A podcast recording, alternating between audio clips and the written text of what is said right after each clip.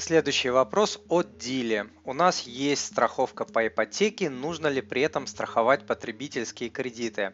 Диля, спасибо большое за ваш вопрос. А, если ваши потребительские кредиты небольшие и короткие по времени, а, я бы их не страховал. Если они большие и длинные, и их неуплата в случае чего превратит вашу жизнь в финансовый ад, то страховать, конечно, нужно.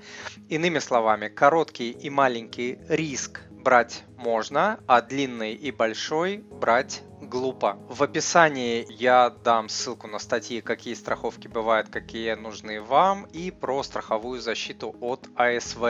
Дорогой друг, если то, что вы услышали, было для вас полезным, то, пожалуйста, подпишитесь на мой канал, оставьте отзыв на iTunes или в Google подкастах, или просто пришлите мне электронное письмо с вашим отзывом. Я читаю все отзывы лично.